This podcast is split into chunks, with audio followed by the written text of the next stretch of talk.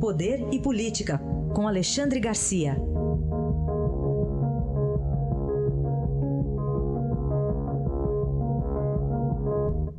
Oi, Alexandre, bom dia.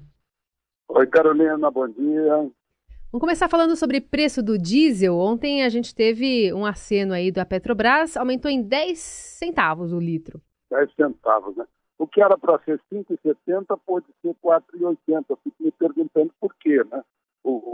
Presidente interferiu, reclamou e baixou um pouco. Por quê? Então, a planilha é assim, flexível. É, são coisas estranhas que a gente nota. Agora, isso chama atenção para a falta de concorrência no mercado de combustíveis no Brasil. Né? A, a Petrobras perdeu, por lei, decisão do Congresso Nacional, há muitos anos, o monopólio, mas continua sendo um cartel, continua sendo um monopólio. Tudo bem, agora como fica aí a ameaça dos caminhoneiros? Né? Dizem, eu não sei, que os caminhoneiros estariam divididos, alguns eram assim, não, deixa para lá, vamos ver como é que está, e outros não, vamos parar. Uh, eu sei que aí em São Paulo, por exemplo, em certas regiões, Alphaville, por exemplo, ontem o pessoal estava meio assustado aí, fazendo fila atrás de álcool, atrás de gasolina, né? e isso causa uma inquietação na, na sociedade. Se a gente tivesse competição no, no combustível e competição nos meios de transporte, tivéssemos ferrovia, por exemplo, não teríamos nada disso. Então ninguém pode falar da economia de mercado, já que a gente não tem uma economia de mercado uh, no, no, uh, no petróleo, nos combustíveis e no transporte.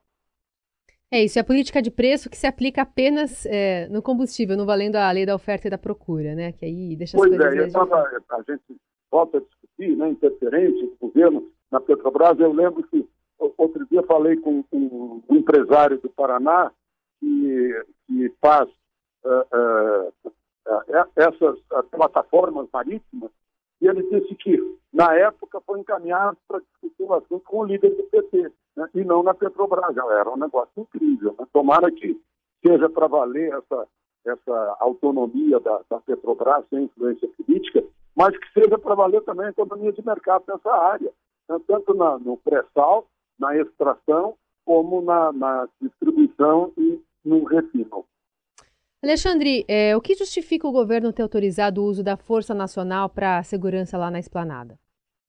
Pois é. Né? Aí dizem que tem manifestação de índios, tem manifestação uh, de gente que está contra o futuro, isto é, contra a reforma da Previdência. Né? Uh, tem o aniversário de Brasília, que agora no fim de semana vai haver show, muita gente na, na esplanada, mas tem, sobretudo, e a gente vê nas redes sociais, essa, essa manifestação crítica forte contra o Supremo, o ministro Toffoli e o ministro Alexandre de Moraes aplicando censura, contrariando a Constituição.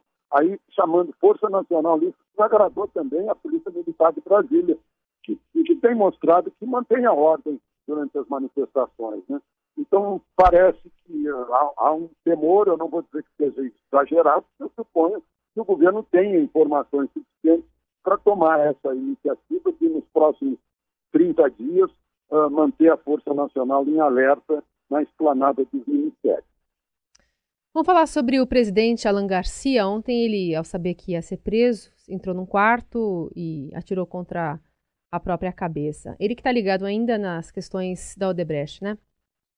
Pois é, ele teria recebido 800 milhões de dólares em propinas na construção de pontes, de estradas, de represas no Peru, né, da Odebrecht. Ele também é amigo da Odebrecht.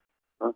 E, e, assim como acontece muito no Japão, envergonhado, né, preferiu fugir da polícia, fugindo da vida, dando um tiro na cabeça. Isso lembra também um pouco o nosso uh, presidente Getúlio Vargas, eu acompanhei na, na minha idade eu já acompanhava essas coisas, eu devia ter uh, 13 anos, 12 anos, e lembro de que, uh, não tendo mais saída para o governo dele, de, uh, por estar sendo acusado de envolvimento em assassinato e tal, acabou.